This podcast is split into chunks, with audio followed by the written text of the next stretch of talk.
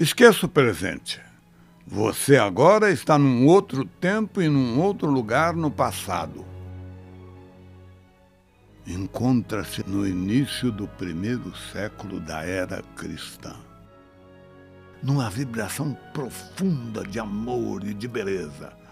O século de Augusto, como se eternizou na história, é também o século do Evangelho, o século da Boa Nova.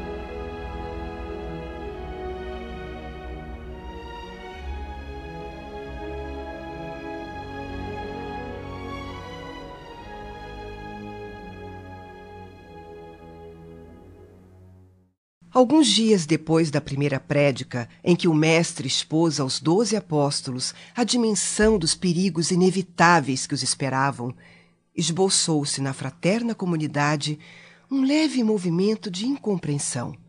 Então o Senhor, que sondava o íntimo de seus companheiros diletos, houve por bem providenciar para que tal esboço não se convertesse num real empecilho à sagrada missão do grupo – e certa noite, bem depois do pôr do sol, provocou nos discípulos a manifestação sincera de seus questionamentos. Senhor, trava-se meu espírito a batalha entre o júbilo e o terror.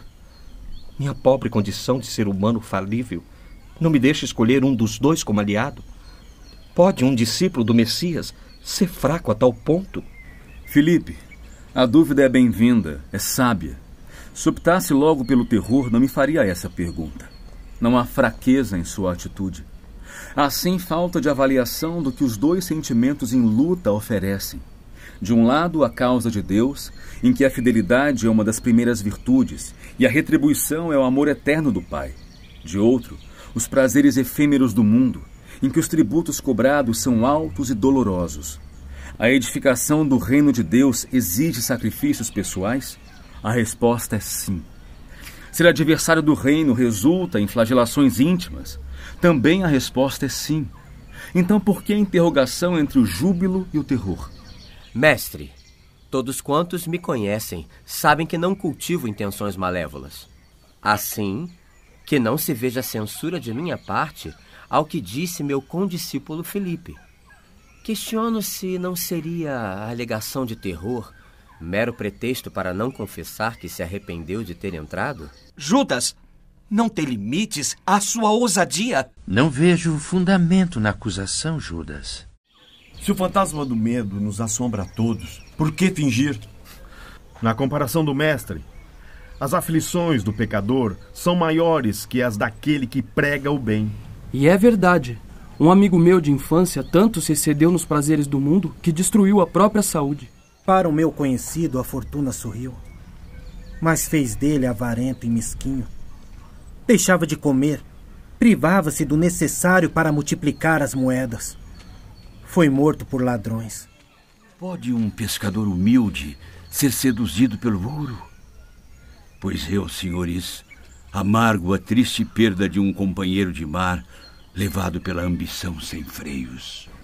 Nem todos podem compreender a verdade de uma só vez.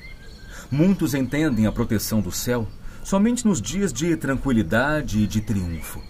É preciso pensar não no Deus que concede, mas no Pai que educa. Não no Deus que recompensa, mas no Pai que aperfeiçoa. Mestre, não seria mais sábio fugirmos, nos isolarmos do mundo e, e vivermos em permanente contemplação do reino? Os filhos repousam em ócio perpétuo, enquanto o pai trabalha sem cessar. Eu não vejo sabedoria em tal proposta, Tiago.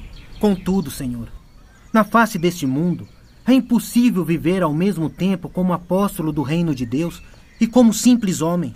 Nada mais verdadeiro, Tadeu. Ninguém pode servir simultaneamente a dois senhores.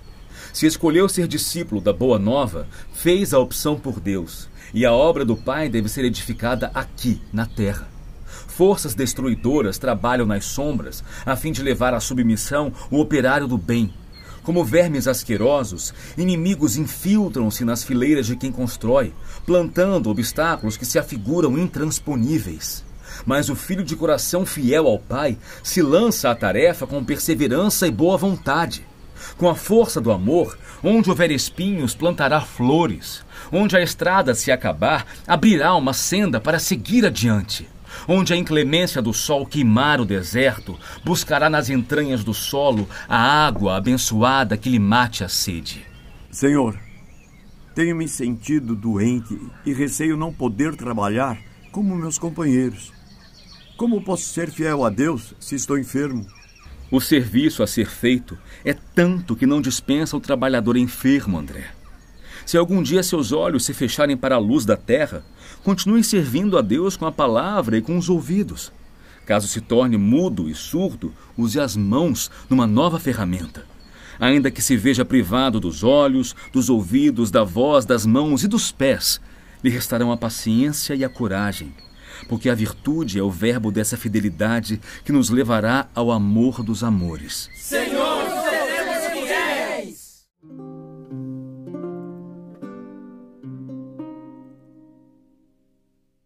Jesus conhece a fragilidade das promessas humanas e sorri, compreensivo, como quem sabe o tamanho da luta a ser travada.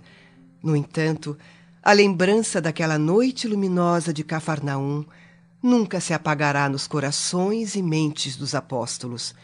Humilhados e perseguidos, crucificados e esfolados vivos, sabem ser fiéis, fazendo de suas angústias um cântico de glorificação a renovar a face do mundo. Boa nova.